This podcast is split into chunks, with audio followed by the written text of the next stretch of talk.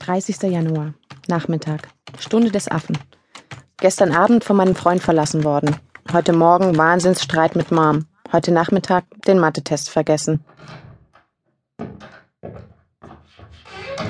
Mom kam von ihrer Nachtschicht nach Hause, als ich dabei war, mich für die Schule fertig zu machen. Ich kratzte gerade an der kleinen, schon wunden Stelle in meiner Armbeuge herum und plötzlich packte sie mich mit ihren kräftigen Krankenschwesterhänden so fest an meinem Handgelenk, dass ihre Fingerknöchel weiß wurden. Sie tippte auf die juckende Stelle. Was ist das da? Du tust mir weh. Meinst du vielleicht, ich kann die Einstichstelle einer Nadel nicht erkennen? Meinst du vielleicht, ich bin so dumm? Na super. Jetzt bildest du dir ein, ich fixe oder was? Hast du schon wieder was getrunken? Weißt du denn überhaupt noch, wer ich bin? Oh, wahrscheinlich willst du mir jetzt weismachen, dass die Schulschwester dir eine Spritze gegeben hat. Aber ich kann sie anrufen, Cathy. Denk lieber ganz schnell nach. Überleg dir eine passende Lüge. Du kannst mich mal. Cathy.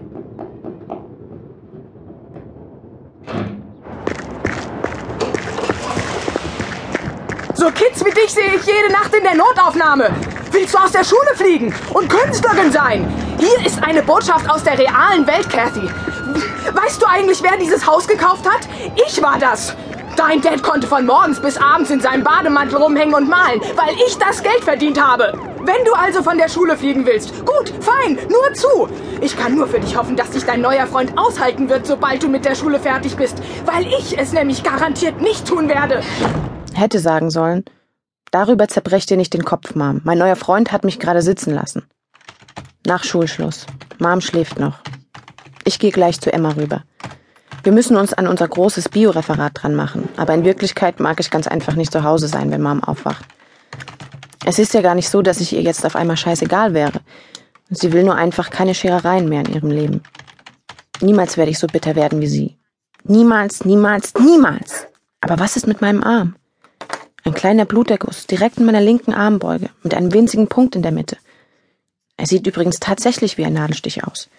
Nur, dass ich eben keine benutzt habe. Muss eine Mücke gewesen sein oder ein Spinnenstich oder sowas. Habe gerade Moms Wecker klingeln hören. Zeit, dass ich hier wegkomme.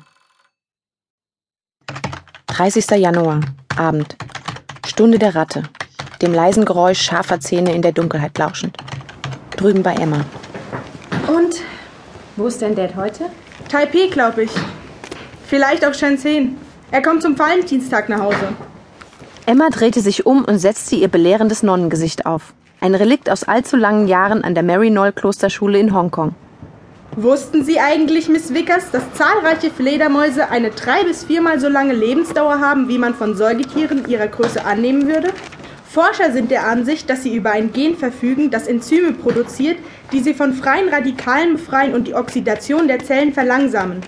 Du, du hast dir doch Notizen zu unserem Referat gemacht, oder? Du hast versprochen, du bringst sie mit. Hä? Kathy, das Referat ist in drei Tagen fällig.